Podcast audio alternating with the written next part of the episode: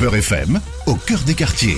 Bonjour à tous, moi je m'appelle Larissa, j'ai 18 ans et euh, je suis actuellement étudiante en droit et euh, j'ai été finaliste d'un concours de plaidoirie qui a été organisé par euh, une association de ma fac. Bonjour Larissa, je suis ravie de t'avoir à l'antenne de Beurre FM.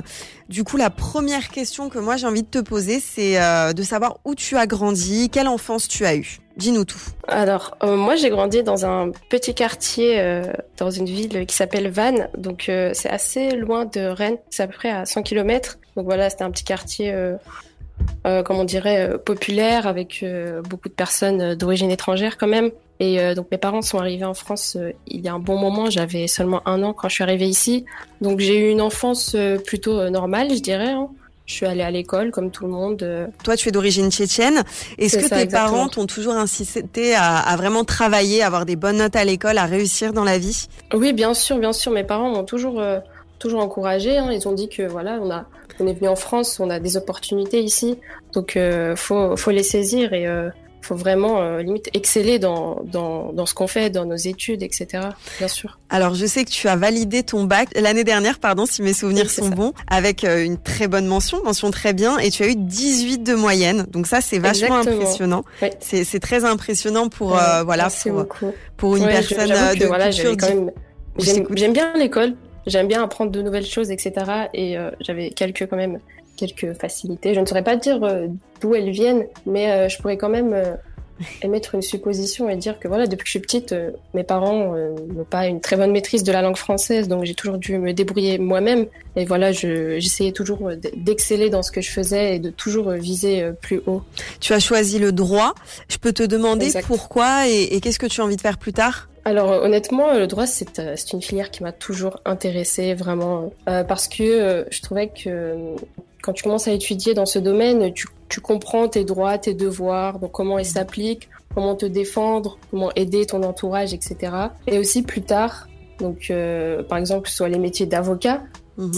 c'est un métier très intéressant parce que voilà, c'est ça implique la défense d'autres personnes, vraiment euh, vraiment très passionnant et en plus de ça c'est un domaine très polyvalent mhm. donc euh, on voit l'histoire on voit un peu de, de politique à travers nos cours de droit constitutionnel euh, on voit bah, le droit privé. Vraiment c'est très polyvalent et c'est ça aussi qui m'attirait beaucoup. Je ne voulais pas faire quelque chose de très spécialisé tout de suite.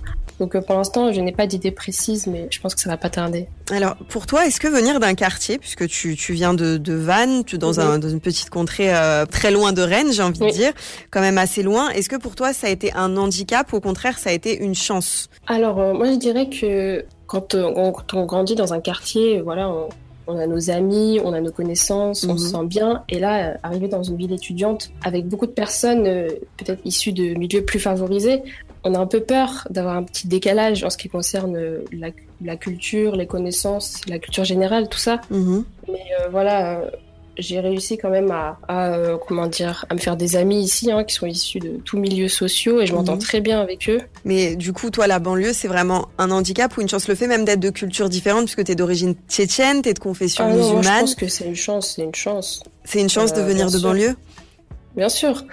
De venir de banlieue, ça nous donne un peu euh, la vision de, de, voilà de ce que les gens peuvent peuvent vivre et, toutes les étapes qu'ils ont à franchir pour mhm. arriver à un certain niveau. Et euh, je pense qu'on est tous, euh, tous capables de le faire. Certes, peut-être c'est un peu plus compliqué. Par exemple, Lionel Jospin, qui est un ancien Premier ministre français, dit un de ses livres que plus on se préoccupera tôt de l'enfant en difficulté scolaire, plus on évitera ensuite que l'échec ne se creuse. Donc, je pense que c'est vraiment là l'enjeu. C'est vraiment dès qu'on est plus jeune, voilà, de qu'on développe euh, cette envie de réussir chez les vraiment les enfants les plus jeunes.